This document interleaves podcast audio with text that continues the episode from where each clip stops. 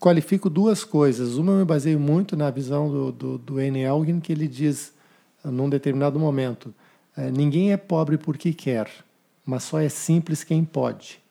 Então, a, a vida simples ela é, como eu já referi, um exercício de poder de decisão, um poder de opção, seria talvez a palavra mais adequada, sobre aquilo que eu necessito para viver bem. E nesse uh, horizonte entre o necessário e o suficiente, a vida continua simples. Quando eu tenho menos que o necessário, ela se complica, e quando eu tenho mais que o suficiente, ela também se complica.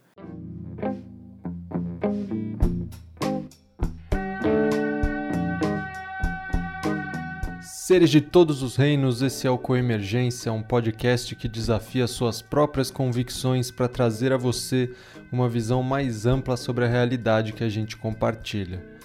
Foi uma conversa difícil. Contrariando nosso estilo de vida suntuoso, marcado por grandes festas, artigos de luxo e todo tipo de privilégios, tudo adquirido, vale lembrar, por meio do nosso próprio sucesso e merecimento desde o surgimento do podcast, conversamos com o queridíssimo monge Corro sobre algo que seria o oposto da vida que a gente tem levado por aqui: a simplicidade como escolha. Corro nos contou sobre sua opção de levar a vida com uma espécie de austeridade singela, sem qualquer rigidez e com espaço para pequenos luxos, e como isso, na sua visão, tem o poder de contribuir para o bem-estar dos seres que vivem nesse planeta individual e coletivamente. E precisamos dizer, sua fala foi bem convincente. Corro é um exemplo perfeito do discurso alinhado à prática e a sua mera presença nos deixou muito impactados. O pessoal aqui está até reconsiderando essa coisa das festas e do luxo depois dessa conversa. Monge zen budista ordenado em 2008 pela monja Coen, Jorge de Melo Corro também é praticante de Aikido, atua como terapeuta corporal e é facilitador na organização internacional Gaia Education. Atualmente reside em Zurique, na Suíça, onde coordena as atividades do Via Zen Zurique.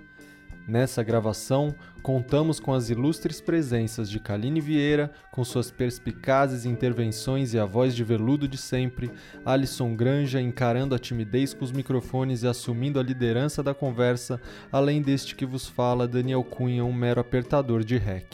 Contamos também com os ilustres e sentidos desfalques dos queridos, ocupados e viajantes Manuela Laranjeira e Marcos Teles. Vamos lá! Vamos lá, uhum. com emergência no ar.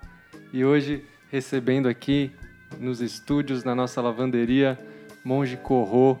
Muita alegria recebê-lo aqui. Muito obrigado por vir. Agora, de verdade, o nosso primeiro convidado internacional, vindo diretamente de Zurique. Muito obrigado pela presença, Monge.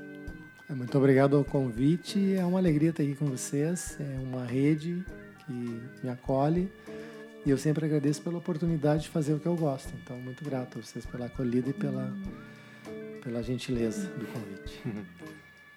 Hoje a gente queria começar é, entrando nesse assunto, algo que chamou muita atenção é, da gente, é esse termo, inclusive, de simplicidade voluntária. Assim, a gente está num momento em que o minimalismo vem ganhando, vem ganhando espaço assim na sociedade, muitas discussões sobre isso, as pessoas reconhecendo a importância de diminuir o uso de recursos ou, ou diminuir o consumo, percebendo que essas coisas que, em que a gente apostou por muito tempo que nos levariam à felicidade não estão é, trazendo exatamente esse tipo de resultado. Então as pessoas estão começando a pensar sobre isso e você tem um trabalho com isso assim na sua vida, né? Você tem falado bastante sobre isso, como essa redução de consumo ou a redução dos impactos no seu viver tem mexido com a sua vida. E a gente queria começar um pouco por isso, assim, como foi que isso chegou na sua vida, como que te despertou para a necessidade de, de andar de uma, de uma forma mais simples? E como que você começou a ver a importância disso? E como vem sendo esse processo. Eu creio que, como muitas pessoas, a, a minha, meu ponto de transição, o ponto de inflexão foi uma grande crise existencial na minha vida, final da década de 90, em que eu saí de um emprego, que eu estava há 18 anos, trabalhava no Banco do Brasil, e na época muito bem sucedido como analista de sistemas. Então, não foi algo teórico, mas experiencial no, no sentido que eu tinha acesso a todas aquelas coisas que as pessoas afirmavam e ainda afirmam que são o que é necessário para ser feliz, em última análise. Mas a custa de experiência, eu, eu, gosto de brincar falando sério, eu descobri por que, que chamam de happy hour, aquela hora do dia. Não sei se vocês já refletiram sobre isso, né? Hum. É, a hora feliz do dia é aquela hora que ocorre depois de todas as horas infelizes que eu dediquei ao meu trabalho. E eu vivia isso, eu percebia que o tempo que eu passava trabalhando não eram horas gratificantes no sentido existencial. E os finais de semana, então, eu podia ser mais quem eu apreciava ser. E chegou um ponto essa crise, aí juntou com outros fatores, inclusive uma separação, que não deu mais para segurar. Eu saí num, num, PDV, num plano de demissão voluntária do Banco do Brasil, e tive a alegria de logo depois conhecer uma comunidade sustentável, né, que é uma referência mundial, Findhorn, no nordeste da Escócia, onde a primeira constatação, constatação que eu tive foi que tudo aquilo que as pessoas diziam que em mim era inadequado socialmente, lá era uma chave para a pessoa viver bem. E se não mais, é um consolo saber que tu não está ficando louco sozinha, né?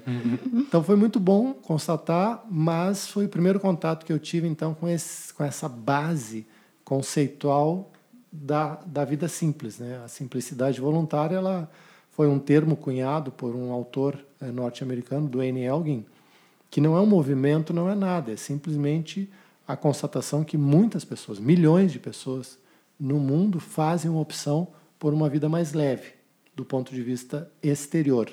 A própria definição que o Duane dá é que a vida simples é uma vida exteriormente mais frugal, que proporciona as condições para uma vida interior mais rica, mais plena. E na minha experiência, eh, depois então, em 97 isso aconteceu, em 99 eu voltei a essa comunidade para ficar alguns meses lá fazendo treinamentos. Em 2013 eu ganhei uma bolsa. Eu sou bom em ganhar bolsas de estudo. e fui para o Schumacher College, no sul da Inglaterra, para um treinamento específico sobre a importância e os efeitos de uma vida pessoal mais simples no aspecto social. É o título do treinamento se chamava Simplicidade e transformação social.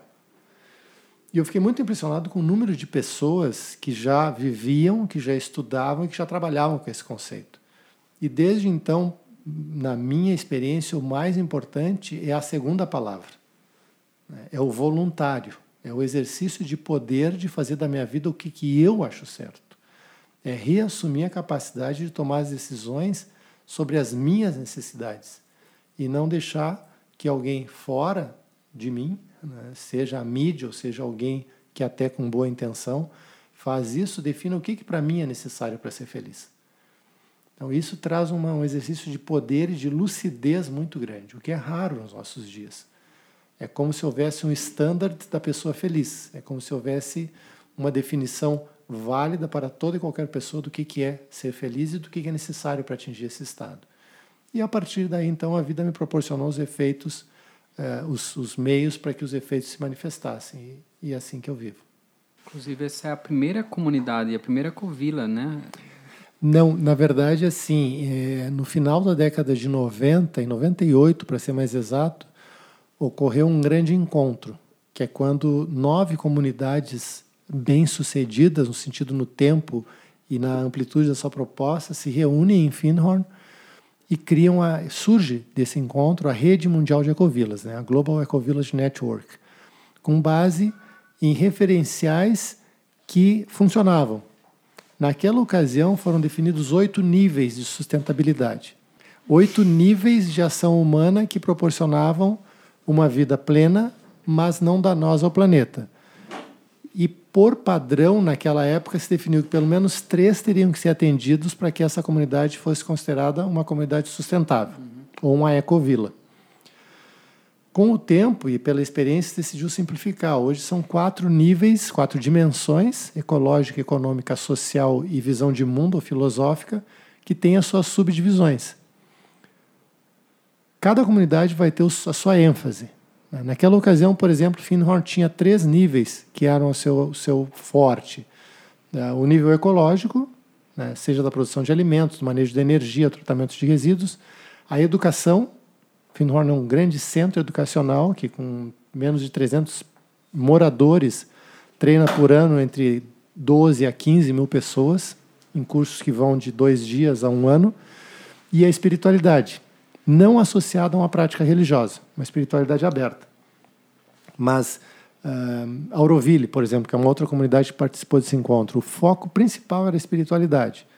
Não havia, pelo menos naquela ocasião, uma ênfase no aspecto ecológico da vivência lá. Com o tempo, essa interação entre as comunidades, que, vejamos, em 98, nove comunidades criaram a rede mundial de ecovilas. Hoje são mais de 15 mil em todo o mundo porque se gerou um standard para certificar aquelas que já existiam. Comunidades tradicionais, existem muitas que são sustentáveis, porque fazem isso há milênios, simplesmente não sabiam que já faziam, né? E as novas que passaram a se constituir com base nesse referencial. Urbanas, não urbanas, com alto, com baixo uso de tecnologia. Se tem, onde se tem um referencial, você tem uma, uma base a partir de onde crescer. E realmente, Findhorn é uma grande referência porque tem a minha idade. Findhorn foi fundado um pouquinho antes de eu nascer, né, em 62. Então são 58 anos já de vida bem sucedida, já está na terceira geração. Pessoas que são netas dos fundadores que saíram e foram estudar e voltam para viver lá, porque constatam que não é um impeditivo você interagir ou aprender a viver na sociedade como nós a concebemos. O que é mais importante é que visão que orienta essa convivência. Não são os meios, mas sim os fins ao qual esses meios servem é que definem se essa comunidade é equilibrada e tem uma vida uh, longa, perene ou não. Mas sem dúvida, Finhorn foi, é e eu acredito que vai continuar sendo uma grande referência nessa área. Isso. Eu queria retomar um pouco a, a, outra fala. É, o que seria uma vida simples? O que seria viver com simplicidade na prática? Porque eu acho que cada hum. pessoa tem um, uma certa visão do que é isso e na sua visão, no seu e tem essa visão que as pessoas acham que simplicidade é o oposto de complexidade, né? E você é, traz é, essa eu sempre gosto de trazer essa né? É. Eu, eu qualifico duas coisas. Uma eu me baseio muito na visão do, do, do N. Elgin, que ele diz num determinado momento. É, ninguém é pobre porque quer, mas só é simples quem pode. Então, a, a, vida simples ela é, como eu já referi, um exercício de poder de decisão, um poder de opção, seria talvez a palavra mais adequada, sobre aquilo que eu necessito para viver bem. E nesse uh, horizonte entre o necessário e o suficiente, a vida continua simples. Quando eu tenho menos que o necessário, ela se complica, e quando eu tenho mais que o suficiente, ela também se complica. Mas isso é muito individual e é, é uma definição contextual. A tua vida hoje, aqui, pode ter um, uma definição de necessário e suficiente, mas daqui a uma semana, se tu vai trabalhar numa outra atividade ou, ou se você entra em interação com outros círculos de pessoas, pode ser que seja necessário um pouquinho mais de recursos. Não há nenhum peso nisso. Uhum. A questão é que isso passou a ser necessário. Mas vamos pegar um exemplo prático. É, você trabalha numa área que tem interação com pessoas. Aí você precisa de uma roupa nova para se inserir naquele meio, até por um respeito àquelas pessoas. Uhum. Vai trabalhar no contato com uma, com uma organização, com uma corporação. Mas quantas peças você precisa? Talvez você vá comprar 10, quando na verdade precisaria de duas. Aí começa a complicar. Porque no fundo, dentro dessa visão, quando você compra algo, não é dinheiro que você dá.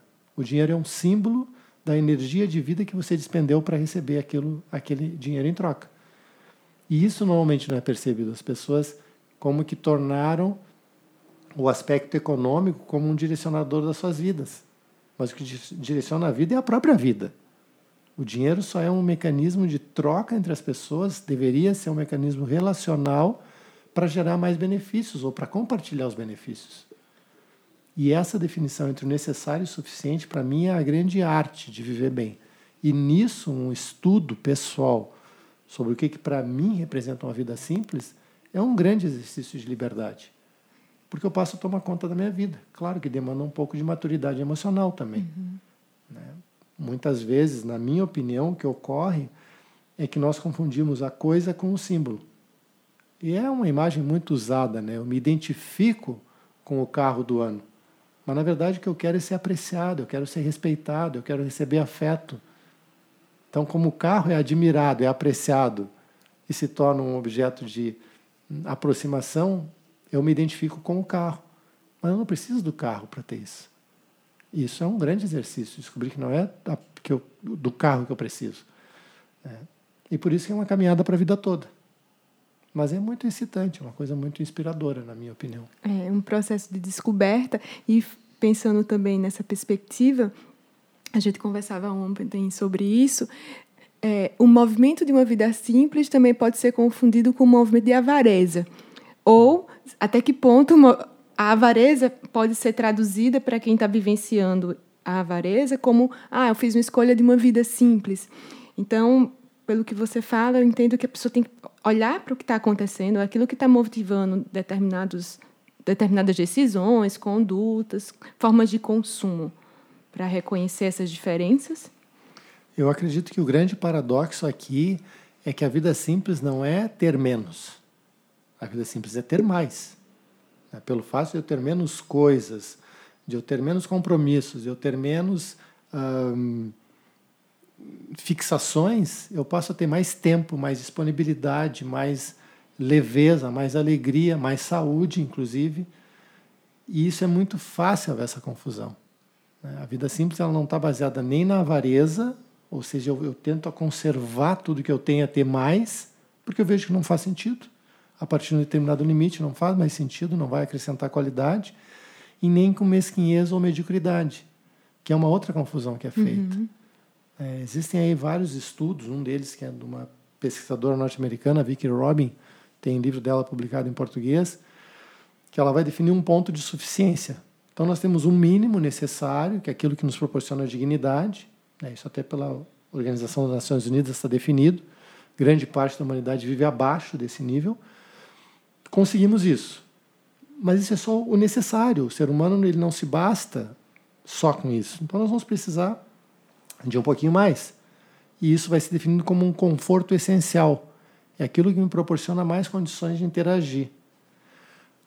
Atingido esse nível, dependendo do contexto, eu também vou precisar de pequenos luxos, especialmente do ponto de vista estético, aquilo que acrescenta nobreza, dignidade, um viço à vida da pessoa. E não tem problema nenhum, se estiver nos limites necessários o suficiente.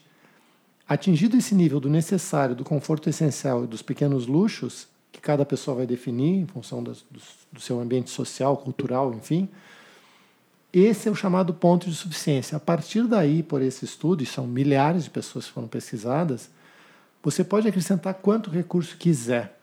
A sua qualidade de vida não vai melhorar. Pelo contrário, você passa a se tornar como que uma vítima daquilo que tem ou daquilo que gostaria de ter ou do medo de perder aquilo que já tem. Isso é fácil de constatar. Uhum. Isso é fácil de constatar. É, as pessoas, hoje, assim, as comunidades mais resilientes e com os menores índices de psicopatologias sociais do mundo são comunidades carentes do ponto de vista econômico. Por quê? Porque o senso de comunidade está lá. A pessoa tem o necessário já não quer tanto. Ela até pode querer quando entra muito a influência da mídia, né? Mas, de maneira geral, isso é compensado com, com o convívio, com, a, com a, o estímulo da convivência. Né? E eu acho que nem precisa isso, mas o referencial é importante, é ver que é possível, né? que é possível substituir. O, o, tem até um livro famoso lá do Eric Fromm, lá de décadas atrás, né? o ser e o ter. De certa forma, o ter demais impede de ser o, o mínimo necessário. Porque eu me ocupo demais com as coisas que eu tenho e eu não tenho nem tempo de refletir se eu estou sendo quem eu quero ser na vida. E, na minha opinião, o maior presente que eu posso dar para uma pessoa com quem eu convivo não é comprar coisas bonitas, mas é eu ser uma pessoa feliz. Né? Para que no convívio, na relação, eu leve esse brilho, essa luminosidade, essa presença que faz com que a vida tenha um sentido, porque a nossa vida é muito curta. Né? Tem coisas que são inapelavelmente inevitáveis. Né? A gente cresce, em algum momento a gente vai adoecer, a gente envelhece e um dia essa experiência acaba. E se a nossa não acabou, de alguém que a gente quer bem, acaba. Como a gente pode lidar com essas inevitabilidades da existência humana? Eu acho que vivendo o dia de hoje em plenitude. E aí, se tiver coisas demais, fica obstaculizada essa capacidade de viver com intensidade, mas leve, né? sem precisar dar conta de carregar um, um fardo muito grande uhum. na viagem, vamos dizer assim. Sobre essa pesquisa é, que você citou, existe é, alguma forma de mensurar? Sim. E é interessante porque depende do contexto social. Essa pesquisa foi feita com base em um seminário sobre inteligência financeira, chama Vicky Robin. O livro em português saiu pela Cultrix, eu acho que chamou A Bolsa ou a Vida. Uhum. Em, em inglês chama Your Money or Your Life. Foi um seminário que acho que mais de 200 mil pessoas fizeram. Por que eu tenho tanta dificuldade em lidar com dinheiro? Por que sempre falta, sobra mês, né? Uhum. E aqui nós estamos falando de uma um, cultura norte-americana que a média de endividamento nos cartões de crédito é alguns milhares de dólares por pessoa. Né? E, bom, e o uso de recursos e o desperdício e assim por diante. E que tem um alto índice de miséria. Né? O que a Vicky e o companheiro dela fizeram, o Joey Domingues, que logo depois da pesquisa tragicamente faleceu, assim, teve um tumor e foi uma grande perda, mas ela se manteve firme. E com o sucesso dela, ela criou uma fundação, New Roadmap Foundation, que continua pesquisando. Ela há 20 anos mora numa casa comunitária, vivendo da mesma forma. Há 20 anos eu conheço ela, ela se veste do mesmo jeito que eu conheci ela. Hum. Então é um exemplo de vida, não é uma teórica. Né? Ela fez a experiência e aplica na vida dela. Lá eles descobriram que a partir de um determinado nível, eu não me lembro do número, mas vamos, vamos chutar aqui um valor assim, a partir de 10 mil dólares por mês, havia uma pequena diferença até os 50 mil dólares por mês. Mas a partir daí, dos 50 mil dólares por mês até um milhão de dólares por mês, não havia nenhum acréscimo à satisfação pessoal daquelas pessoas que tinham esse incremento financeiro. Ao contrário? Aquelas pessoas que ganhavam 10 mil ou 20 mil, mas que tinham uma vivência comunitária, uma vida generosa, de compartilhamento, eram muito mais felizes do ponto de vista humano. E isso passou a ser um, um questionamento importante nesses estudos. O que, que eu faço com a abundância? O quanto eu me abro para a abundância? Porque, no fundo, desse ponto de vista, o dinheiro é o sangue social. Ele pode nutrir ou pode fazer adoecer. Depende de como é que ele for usado. É o, o, grande equívoco que se cometeu em função dos rumos que a economia a, a, se, seguiu foi complicar a vida, considerando que esse, esse, esse experimento da vida humana é algo quantitativo. Então nós passamos a analisar a nossa vida com base na quantidade. Mas nada do que realmente é importante é quantitativo. Nem mesmo os anos de vida. Nem mesmo o tempo da gente é quantitativo. Ele é qualitativo. E quem quiser dúvida sobre isso, veja, faça uma reflexão da sua última semana, do que que lembra. Não é do número de horas que ficou fazendo determinadas coisas, mas são daqueles momentos, como tem essa imagem meio filosófica, em que você perdeu o fôlego. Esse é o que você vai lembrar. Né? E quem, por exemplo, trabalha na outra ponta, eu soube que vocês estiveram com a Ana Cláudia, que é uma pessoa de um valor extraordinário. Ela fala sempre isso: as pessoas vão se lembrar lá no, no final da vida daqueles momentos superlativos né? e não do muito, mas é do como viveram. Só que nos falta essa educação, essa cultura de olhar a vida do ponto de vista qualitativo, porque a economia se tornou uma ciência que avalia todas as outras. Existe até questionamento se a economia é realmente uma ciência, né? que não consegue prever uma crise que acontece a cada 10 anos, que não consegue ter indicadores que meçam realmente o efeito das suas próprias práticas. Então, algo que poderia ser muito mais ah, auspicioso, benéfico, se tornou um complicador da vida humana. E hoje a cultura econômica se baseia no quê? No medo. Não se baseia na abundância, não se baseia na alegria, não se baseia na solidariedade. Se baseia em construir muros, em construir, fazer guetos, sejam de que tipo for. Eu não quero isso para minha vida. Eu quero viver uma vida sem medo. E se para isso eu tenho que ter menos, mas que bom, entendeu? Eu, eu passo pela vida muito mais leve. Eu não quero andar pesado. Não é bom andar pesado. A gente gosta. A vida é movimento. E quanto mais inteligente o movimento, mais vivo o ser, o ser está. Não só o ser humano, né? A elegância a gente vai ver em qualquer manifestação da natureza. Né? Olha para uma árvore, olha para um pássaro, olha para um felino. O movimento dele traduz a vida, né? essa energia vital que as, que as culturas tradicionais falam. Mas a cultura ocidental pós-industrial se baseia na densidade, no peso, né? no muito. Mas do que adianta o muito se ele está concentrado e cada vez mais? E se nós olharmos as, as curvas de todos os tipos, seja da distribuição uh, da chamada riqueza financeira, a questão da natureza, a questão da concentração de renda, a questão da evolução dos conflitos, eles seguem a mesma curva. Quanto mais sucesso esse modelo tem, menos benefício ele gera. Eu acho que está no ponto já da gente questionar. E quem pode fazer isso? Cada um de nós. Não existe alguém que vá fazer por nós. O obstáculo aqui, que também aqui vale o paradigma quantitativo. Ah, mas se a gente não fizer muito, não adianta. Se a gente não fizer nada, é que não adianta. É, aquela história, eu sempre refiro aqui o grande filósofo brasileiro, né? o mineiro aqui, um mais um é, um mais um é sempre mais que dois. Beto Guedes. Hum. E a questão é essa. Nós nos paralisamos por não conseguir fazer tudo porque é impossível, e por acreditar que nós não podemos fazer nada. Mas o que me cabe é mudar o meu mundo, é melhorar a qualidade da minha vida. Porque cada pessoa que eu conviver, cada ambiente que eu chegar, eu vou espalhar o que eu tenho. Ninguém dá o que não tem. É, se eu tenho uma experiência de abundância, de solidariedade, de gentileza, de respeito, eu vou dar isso. Agora, se eu tenho uma experiência de vida baseada no medo, na avareza, na mesquinhez, como tu falaste, na mediocridade, eu vou dar isso também. Qual é o, qual é o, qual é o norte da sua vida?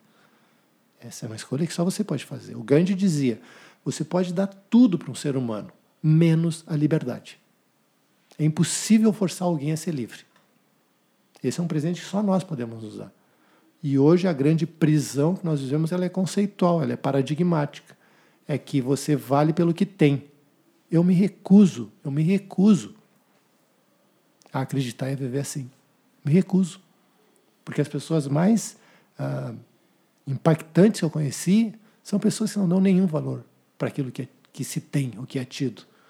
E talvez por isso que sobra espaço nelas para serem mais, ah, mais do ponto de vista qualitativo, né? mais luminosas, mais inspiradoras, mais fortes e assim por diante. Mas isso vale para mim. Cada pessoa deve fazer a sua análise, até porque como diz o, o humorista gaúcho lá, Luiz Fernando Veríssimo, né? Viva cada dia da sua vida como se fosse o último. Um dia você acerta.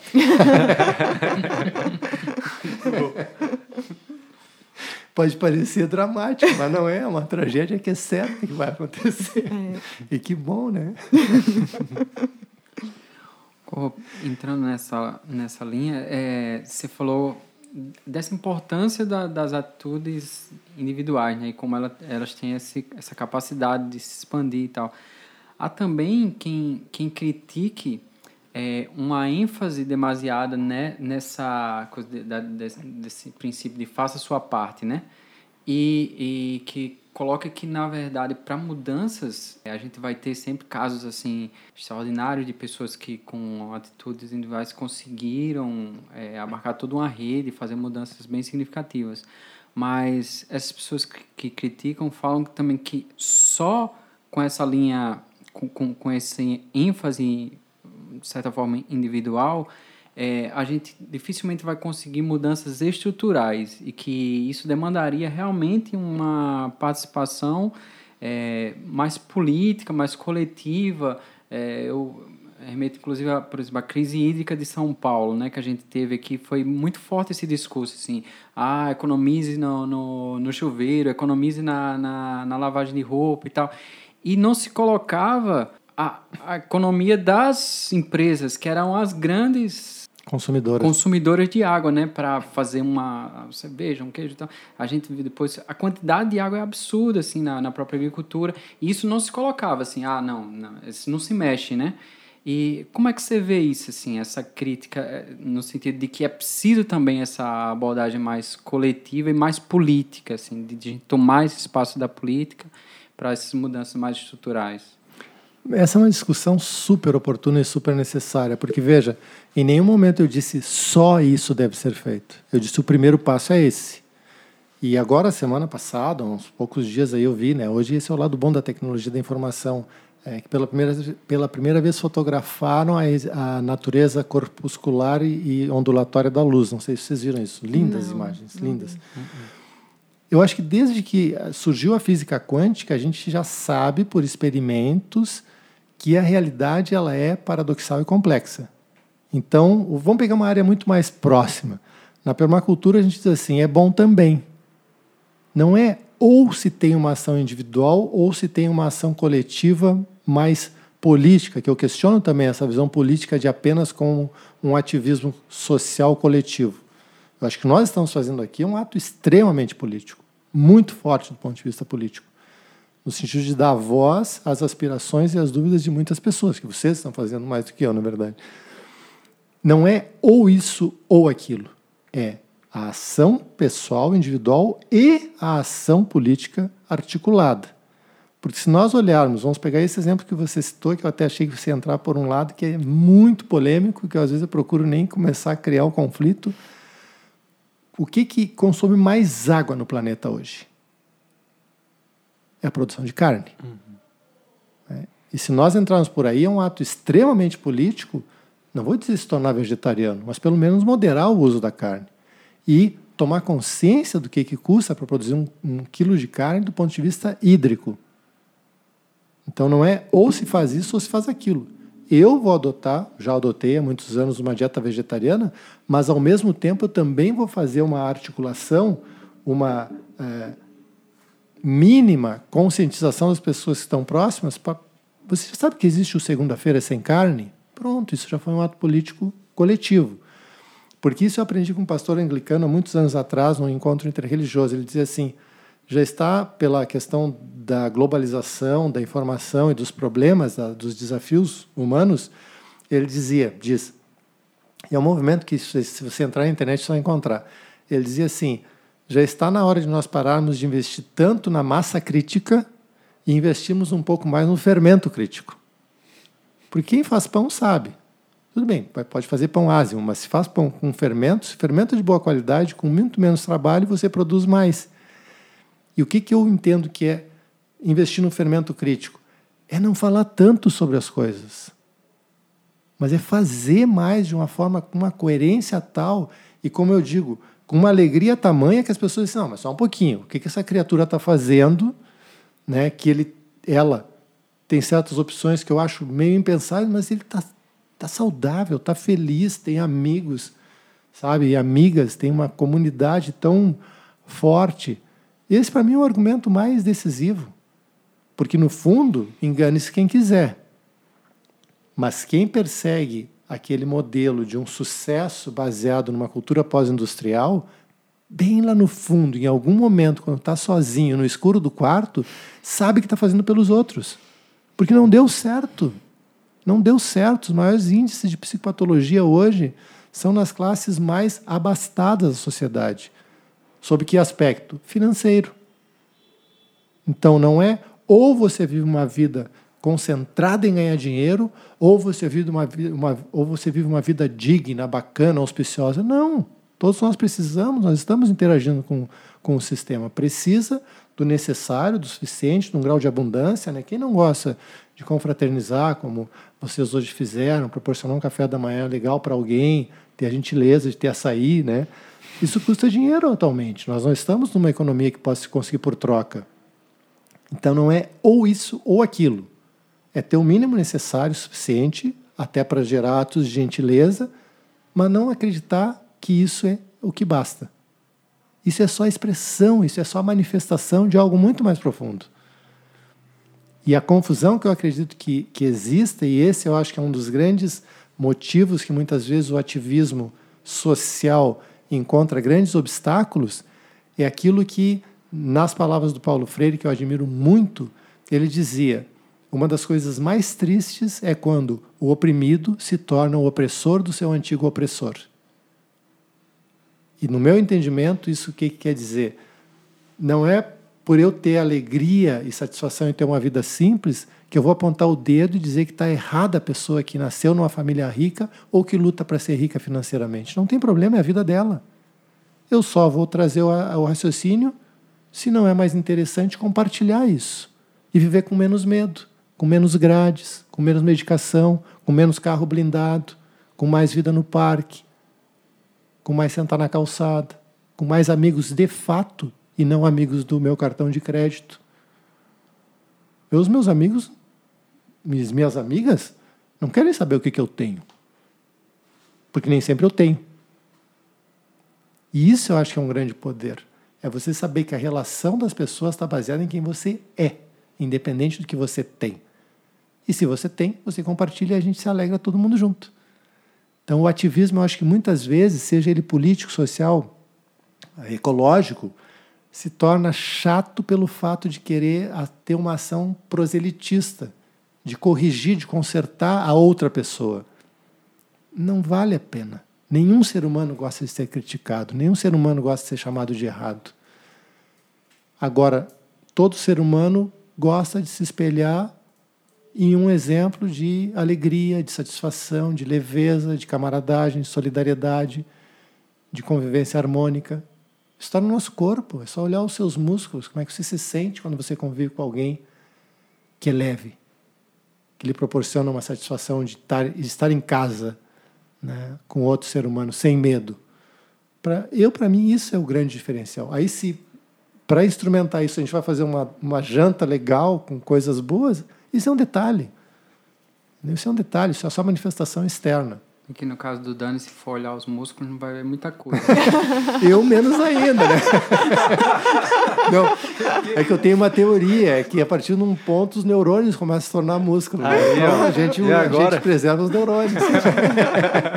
Obrigado, agora é para mim também, também né? Eu acho que a gente podia fazer essa ponte, porque a gente te apresentou, começou falando de Monge Corro, mas a gente não entrou nisso em nenhum Sim. momento, né? Acho que seria legal é, contar um pouco de como que foi que essas aspirações se cruzaram também. Você estava contando Sim. sobre como você descobriu esse, essa vida mais simples e se conectou com algumas comunidades, mas no meio, imagino que seja no meio disso também estava é, acontecendo esse movimento interno, esse seu despertar espiritual no sentido de, de ir atrás de algo é, mais profundo, algo que você encontrou, descobriu e, e como essas coisas hum. se relacionaram na sua vida. É, fundamentalmente, as, quando as perguntas são suficientemente fortes, as respostas aparecem, né? E nessa ocasião em que eu vi uma grande crise existencial, nesses anos, ali mais ou menos uns três anos, eu, pelo meu temperamento, eu sou ponderado, eu não faço, eu não tomo atos assim dramáticos. É temperamento, né? Durou três anos, assim, até eu ter uma definição. E aí eu conheci o Aikido, comecei a praticar Aikido, comecei a fazer a formação em Shiatsu, e um dia, no dojo onde eu praticava, veio o meu primeiro professor no Zen, Moria Maroshi. E foi uma coisa bárbara, porque assim, foi um contato qualitativo, não foi por nada do que ele disse pelo tempo que ele fez meditação conosco, mas foi pela presença, ah, pela humildade, pela. não sei, é algo que é indefinível. Bom, por que não? E aí eu encontrei um caminho que poderia ter sido qualquer outro. Eu sou oriundo de uma família espírita. Minha mãe trabalhou por muitos anos em casa espírita. Uma época ela também tem uma vinculação com banda. Eu já fui cambono em ponto de umbanda, né? De cantar ponto e tudo mais. Em suma, todo caminho tem uma manifestação dessa possibilidade de encontrar um sentido. Mas cada um de nós, né? Uns gostam de açaí, outros vão gostar de quê? De tapioca, assim por diante. Né? Esse, esse sabor que cada saber tem é muito individual. E no budismo eu encontrei uma possibilidade muito naturalista, não baseada em mística, né? uma, um acolhimento muito grande à diversidade, né? de olhar para essa realidade transitória, impermanente e ilusória, que me agradou muito.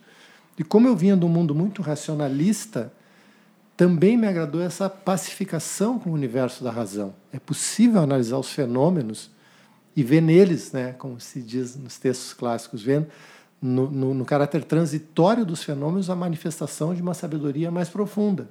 Isso me encantou.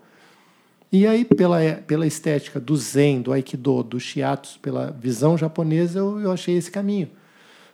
E o que até hoje me fascina é a possibilidade de eu estar uh, num terreiro, numa sinagoga, numa mesquita, numa igreja, com a mesma motivação, com a mesma atitude, no mesmo estado mental. E, naturalmente, aí também, quando Moriyama Roshi voltou para o Japão, que depois da última vez que ele voltou, ele nunca mais apareceu, ele, em princípio, deve ter sumido naquele tsunami né, que aconteceu, a, a monja Coen assumiu a nossa sanga. E aí a pessoa dela, que eu já tinha contato, mas a pessoa, o posicionamento dela fortaleceu muito em mim essa possibilidade, que é só uma, de ter uma ação da espiritualidade engajada na sociedade. E daí surgiu uma série de portas, uma série de vínculos, né, que vão desembocar no diálogo interreligioso, nessa espiritualidade socialmente engajada, que existe uma rede mundial né, de instituições que pertencem. E eu me alegro com isso, né, porque no fundo, para mim, são só roupas, né, são só aspectos externos de algo que é muito mais profundo. A religião é uma instrumentação da espiritualidade. A pessoa pode ser hum, ateu, ateia, e ser, ter uma vida profundamente espiritual. Não é a instituição que torna a vida de uma pessoa espiritual. Mas eu preciso, até por uma disciplina, a mim faz bem ter um caminho que tem uma estética, que tem uma ética, que tem uma manifestação até ritualística, se a gente quiser chamar assim. Mas não que seja necessário. E aí isso desdobrou de várias formas, todas eu gosto. Muito bom, né? Essa história.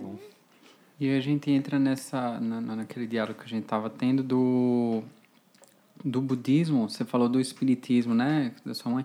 É, tem uma crítica recorrente ao budismo, principalmente como praticado aqui no Ocidente, que, ao contrário de, de outras instituições, como o próprio espiritismo, que tem uma ênfase muito grande na, na caridade, o budismo ele tem, teria uma ênfase mais na, numa, na espiritualidade, numa prática individual, e é, da forma como ele se configurou aqui, se tornou uma, uma espiritualidade muito específica de classe média branca brasileira, né?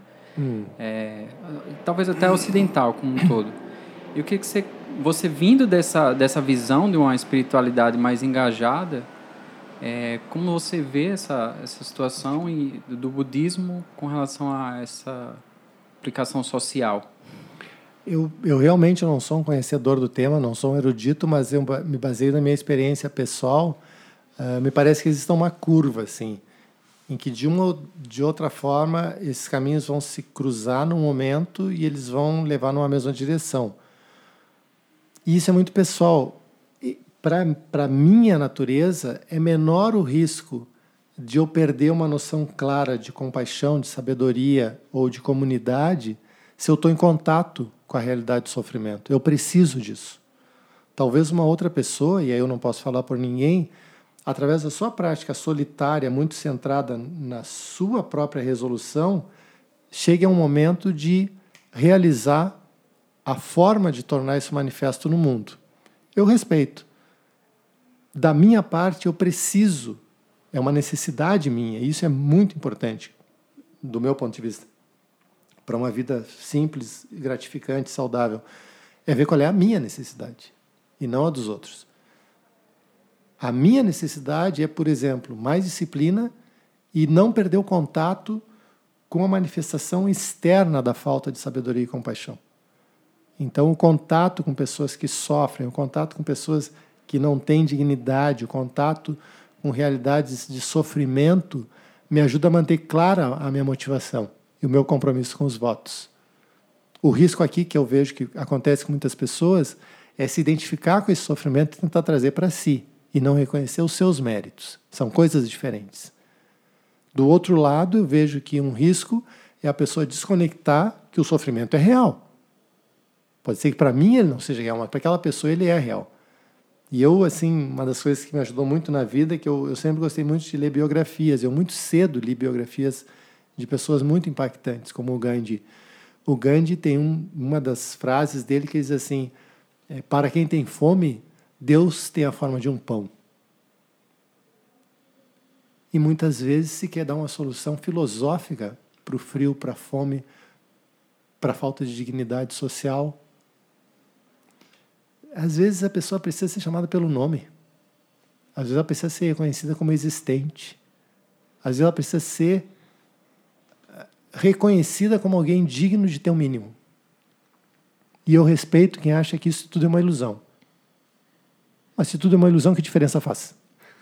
Se tudo é uma ilusão, eu posso optar por gerar formas de superar esse sofrimento. Não vai fazer diferença, né? Se você quiser, não faça. Eu vou fazer. Não faz diferença, é tudo ilusório. Cada um faz a sua escolha. Eu faço as minhas. Mas isso é uma, uma, uma concepção pessoal. Não estou me baseando em nenhum texto clássico nem nada.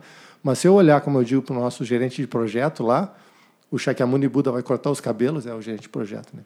Ele vai cortar os cabelos e vai abrir mão da condição social e vai ordenar pela primeira vez uma mulher como monja em uma crítica social. Por ele, por ele considerar que aquilo não era justo, que aquilo não era digno. Então eu gosto desse exemplo, acho que ele foi um cara bem legal. Eu procuro minimamente assim seguir esses passos. Se outra pessoa achar que faz mais sentido estudar e entender os sutras, eu respeito. Cada um faz o que quer da sua vida. Isso eu acho que é uma benção.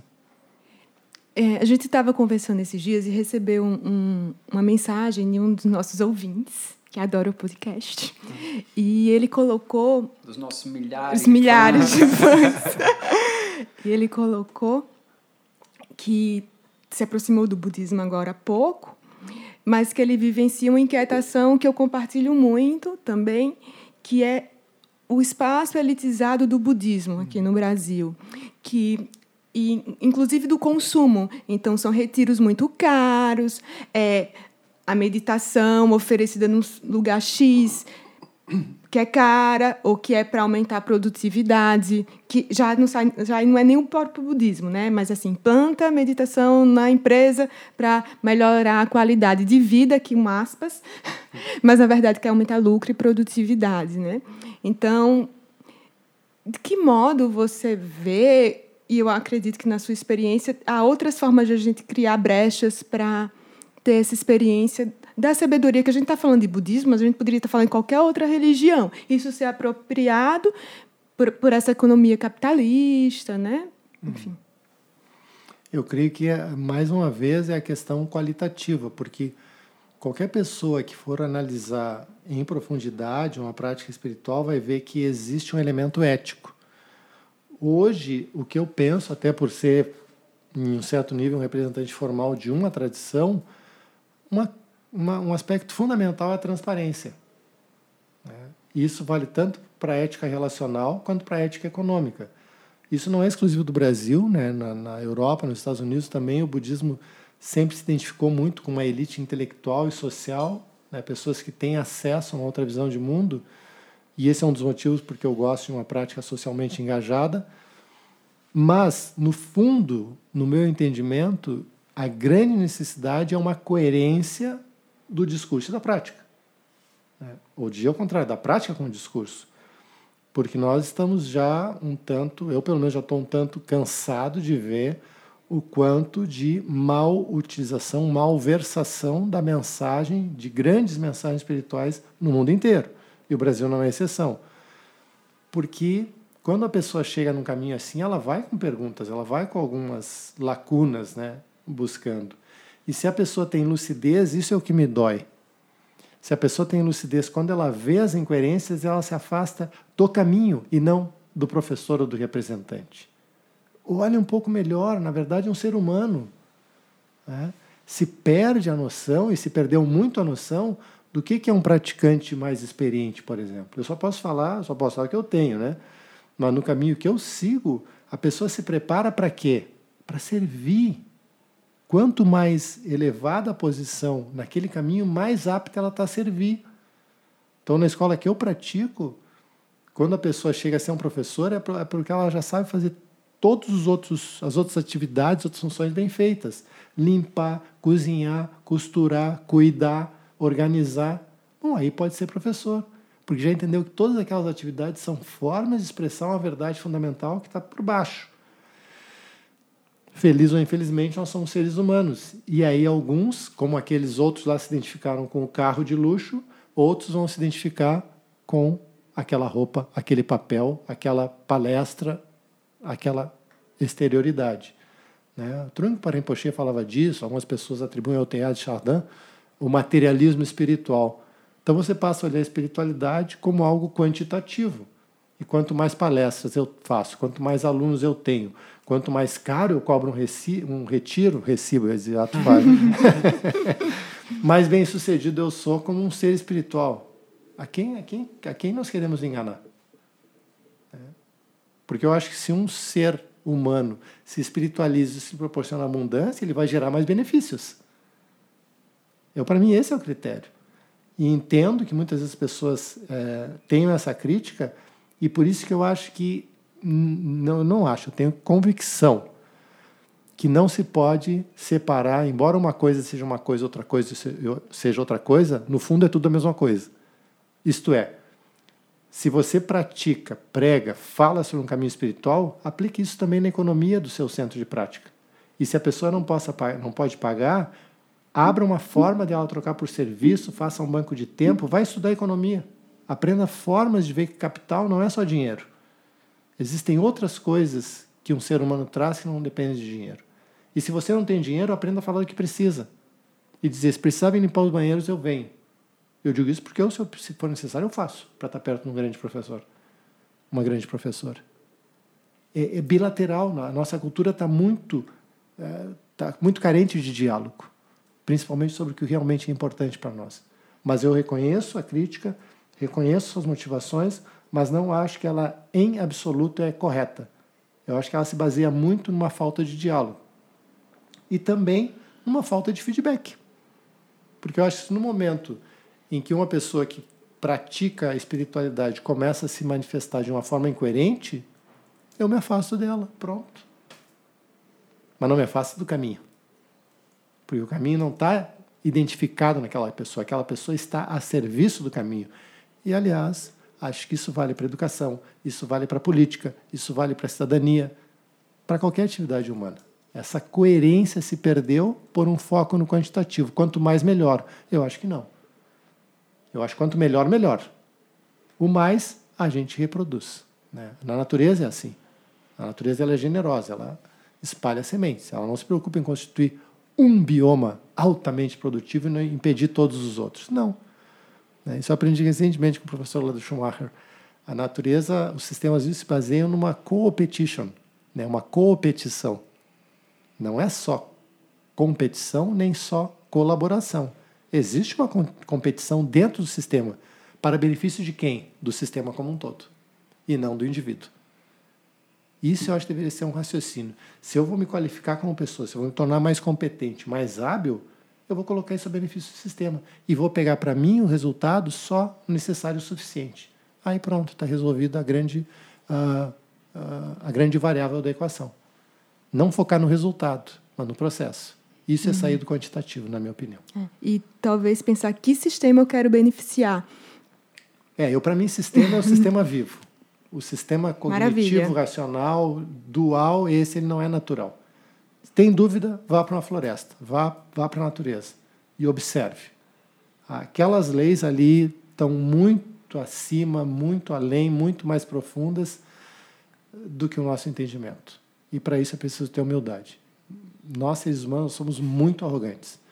Muito arrogantes pelo fato de alguns resultados externos que nós obtivemos e que hoje nós já estamos nos tornando até vítimas desses resultados. Né?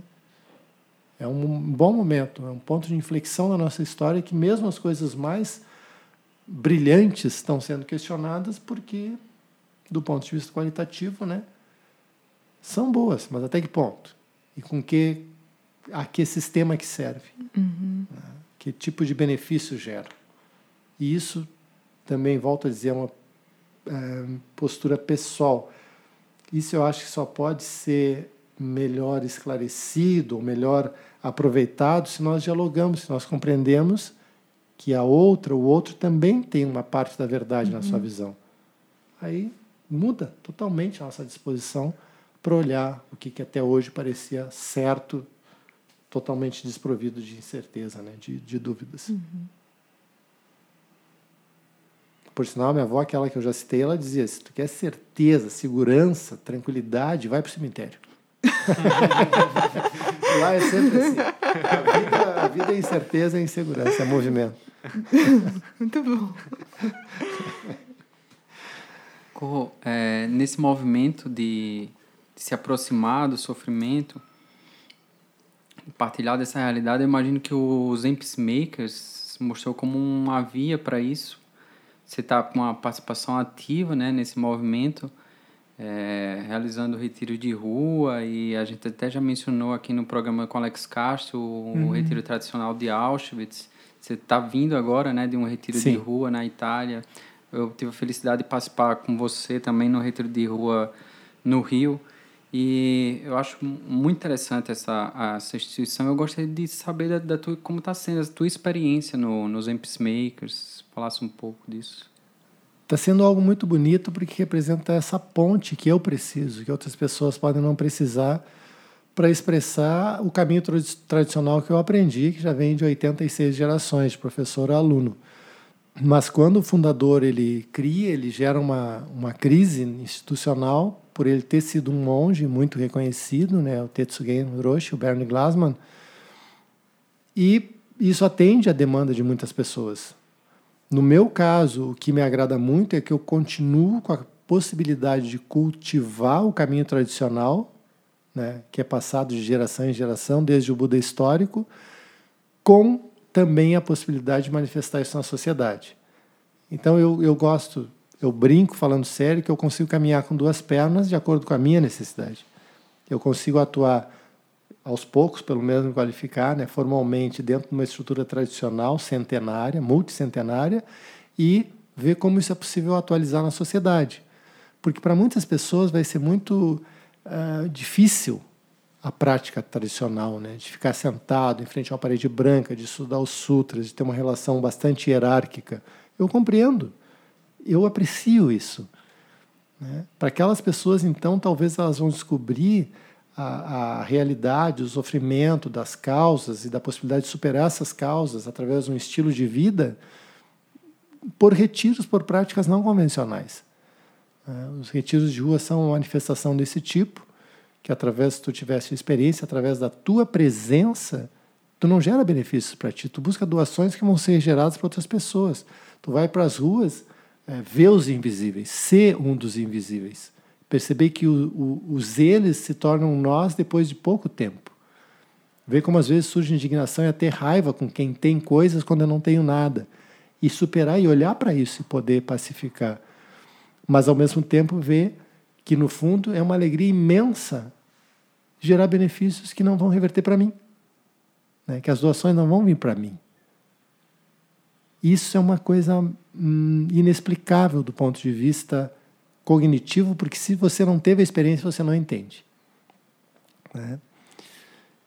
E, por outro lado, experiências extremas, como esses, esses experimentos de retiros em situações é, muito dramáticas. Né? Auschwitz-Birkenau foi o primeiro, mas existe dos nativos norte-americanos, Ruanda, Bósnia, agora na, na, Finlândia, né, que teve uma guerra civil muito sangrenta. O Bernie Glassman dizia: não é ir para esses lugares com uma visão de, da dor é, indescritível, é também isso.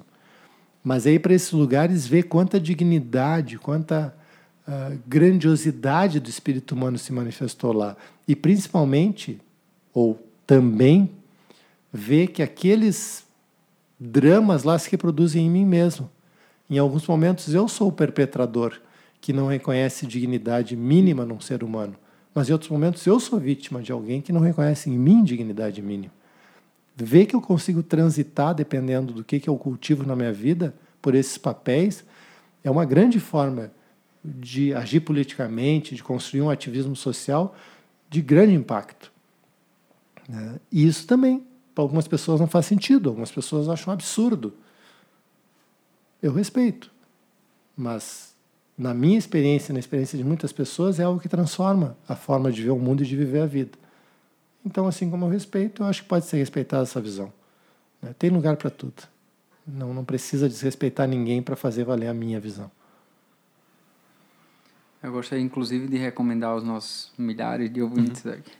É, o seu artigo contando essa experiência no Rio, no, em São Paulo, né? Está ah, no site da revista Bodhisattva, chama Retiro pelas Ruas de São Paulo. Uhum. Parabenizo até pelo artigo, está muito uhum. bonito. Nossa, está lindo, está emocionante. É. Eu gostaria de ter feito melhor até, porque é impossível descrever, mas dá para ter uma noção, né? Dá para ter uma noção. E com relação aos milhares de ouvintes, é só uma questão de tempo. é, porque se a, se a, aspiração de vocês for realmente firme, se vocês persistirem, uh, as portas se abrem, assim. Né? E a generosidade surge e as pessoas se alegram. Elas se alegram de ver que é algo que muitas gostariam de fazer, vocês estão fazendo aqui. E isso eu acho que é uma, uma das, um, um dos grandes pontos a favor de tudo isso que a gente falou até muitas vezes em tom crítico, né? A cultura da informação, hoje já se fala, essa rede mundial tem uma forma inteligente de utilizar. E essa que é uma forma inteligente. Né? E amanhã depois usar os recursos, né, os conteúdos principais, colocar legenda em inglês, acessar e fazer algo que é decisivo, que, por exemplo, nos retiros de rua a gente trabalha. Superar uma das grandes barreiras, um dos grandes bloqueios da nossa cultura humana, que é pedir o que precisa. Hum. Precisa de mais recursos? Pedir. Não tem nenhum problema em pedir. Aproveita aí, Dani. é, é, é verdade. tornar público. Tornar público e transparente. E mostrar os resultados. Mostrar que os benefícios são também para cada um de nós. A gente se alegra, né? até ah, com emergência pode ter mais ah, abundância para fazer mais e melhor. Mas, no fundo, o benefício é compartilhado. Esse é o grande ranço que eu acho que uma cultura mais humanista às vezes tem. É ou ou. Ou eu vivo uma vida baseada na cultura humanista, ou eu tenho uma abundância material financeira. Dá para ter as duas coisas. É só não ter mais que o necessário o suficiente. E isso, quando é que a gente analisa? Na minha opinião, todos os dias. Todos os dias. Agora. É, porque eu, isso é o que eu chamo de maturidade emocional, não é considerar nada como dado. Pronto, eu já descobri o que eu preciso, mas descobri hoje. Amanhã surge uma necessidade nova, preciso de um microfone novo, uma mesa, sei lá, uma câmera. Vamos lá. Aí roubam a câmera, não tem problema, vamos de novo. É, não é, não é o resultado que importa, né? é o processo. E isso acontece muito. Né? O difícil é ver até que ponto a gente é persistente até a partir de onde a gente é teimoso. Né? Mas tem que tentar, tem que tentar. A natureza é assim, ela tenta generosamente. Uma árvore não economiza sementes. Uma árvore não economiza sementes. Corro, isso, isso respinga um pouco num, num tema que daria para mais um programa inteiro, ou dois, ou três, que é, e que a gente já ouviu você falando também sobre trabalho, sentido no hum, trabalho. Hum. Se, eh, se você pudesse dar assim um pouquinho da sua visão sobre isso, porque esse é um tema que pega todos nós aqui, por exemplo, de casa, que a gente conversa muito, mas está pegando todos os nossos amigos, as pessoas com quem a gente uhum. conversa, essa dificuldade de conciliar sentido e trabalho. E então a gente ouviu você passando algumas coisas interessantes sobre isso.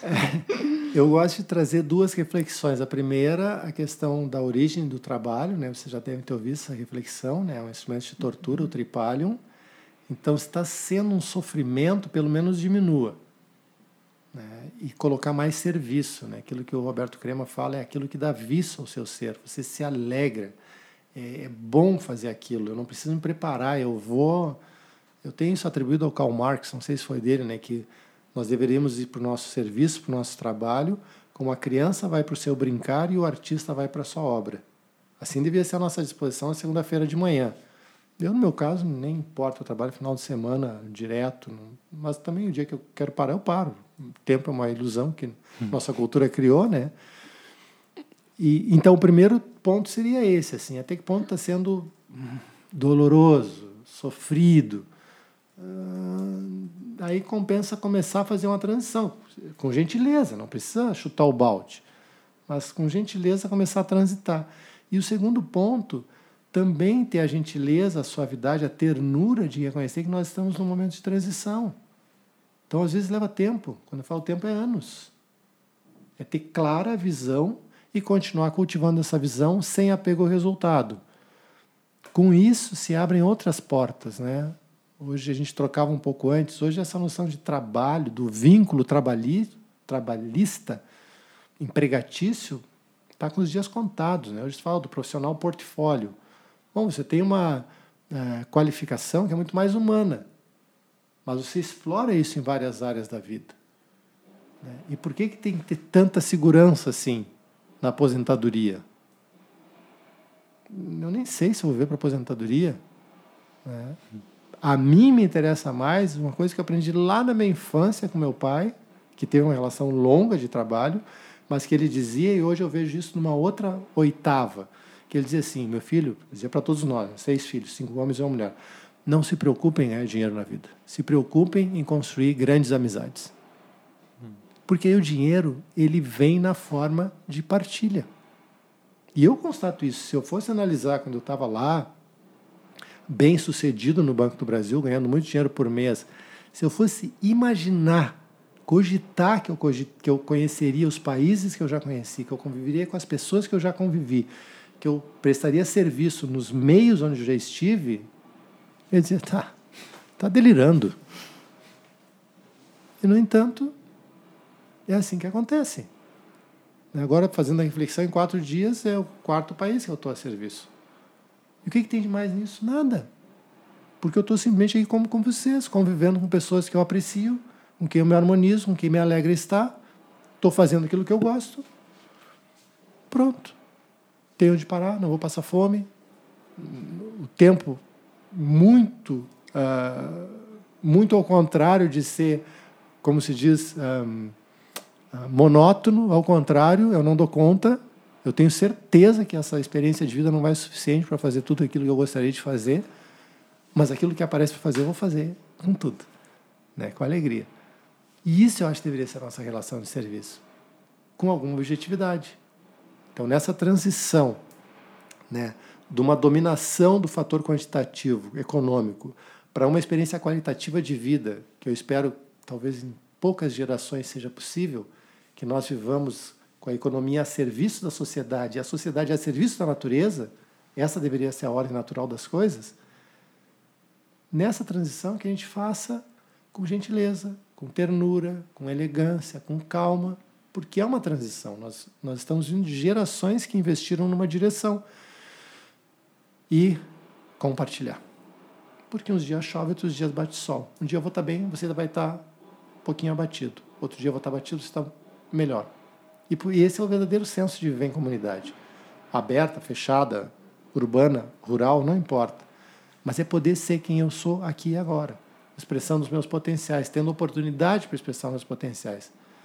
E aí um vídeo assim que eu adoro do Alan Watts, não sei se vocês já viram, que é três minutos e pouco.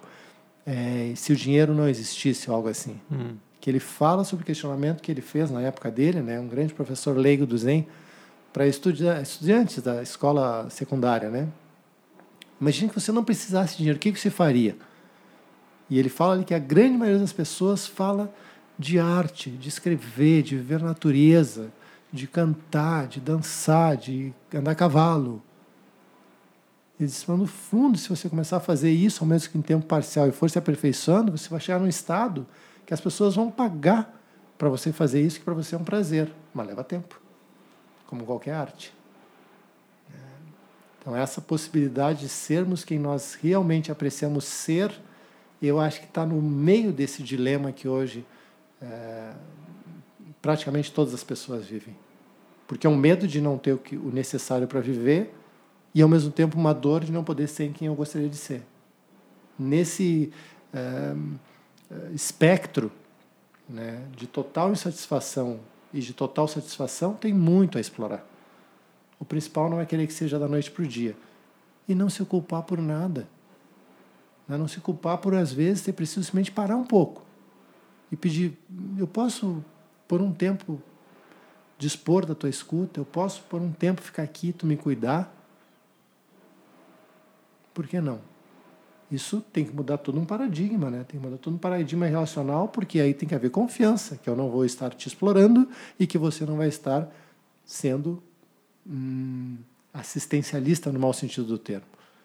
É diálogo, é diálogo vivo, assim. Eu acho que é por aí. Mas, fundamentalmente, é a questão do sentido.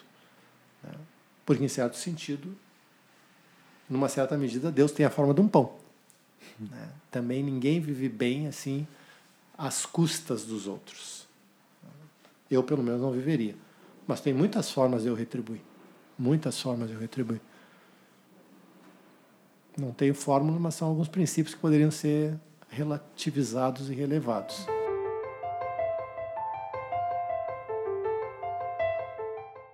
Eu só queria fazer uma última pergunta e aí a gente encerra, que a gente tem feito essa pergunta para os nossos convidados quando vem aqui, que é de saber um pouco da sua experiência em primeira pessoa, assim, o que você da sua vivência nesses anos todos relacionado tanto a, a, a essa simplicidade voluntária quanto a essa espiritualidade socialmente engajada, como você nos contou, o que é que você aprendeu que mais você sente que precisa compartilhar com as pessoas, assim, o que está mais vivo em você e que você sempre que encontra as pessoas tenta deixar um pouco sobre essa sua vivência.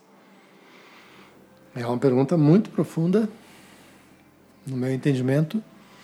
Eu diria que se fosse resumir, é realmente a consciência de que a vida não se repete e que o que importa é viver hoje. A vida realmente é impermanente. Né? Isso tem muito a ver com a minha prática de arte marcial, tem muito a ver com o Zen e tem muito a ver com observar a vida. Ah, não vai haver uma segunda chance para o que quer que seja.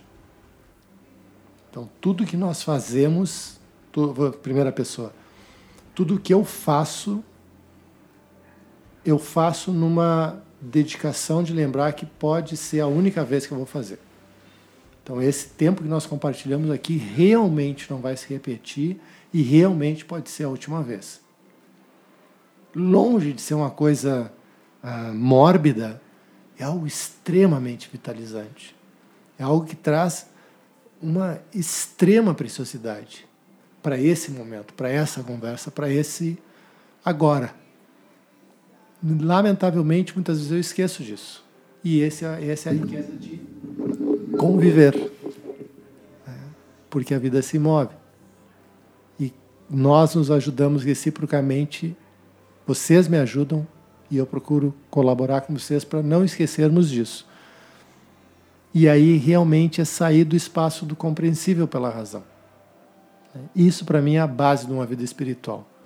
É entender que a minha razão ela só supre uma pequena parcela da, daquilo que a vida realmente é. Uma parcela importante, mas é pequena. E esse inefável, esse não cognoscível é o mais importante. Né? E por isso é que o silêncio para mim é tão importante. Né? No silêncio nós sempre nos encontramos. Nós sempre nos harmonizamos, nós sempre nos comunicamos de uma forma que é impossível através das palavras. Né? No não dito, na pausa, no, no silêncio. Isso para mim é o mais importante que eu já aprendi na vida.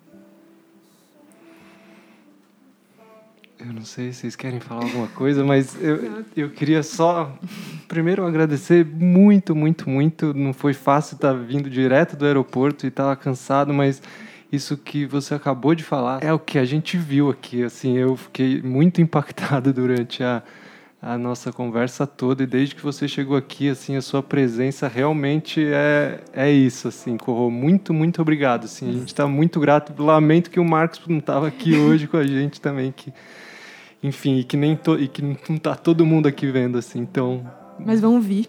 Como vão foi maravilhoso. É. Muito obrigado. Que muitas outras pessoas venham aqui compartilhar com vocês, aproveitar essa oportunidade, esse espaço, que ele se expanda e cresça muito. Contem sempre comigo, porque eu puder apoiar. Obrigado. É maravilhoso. Muito obrigado, obrigado. Corro. E aí a gente volta daqui 15 dias sem permanência permitir. Isso. Até mais. Obrigado.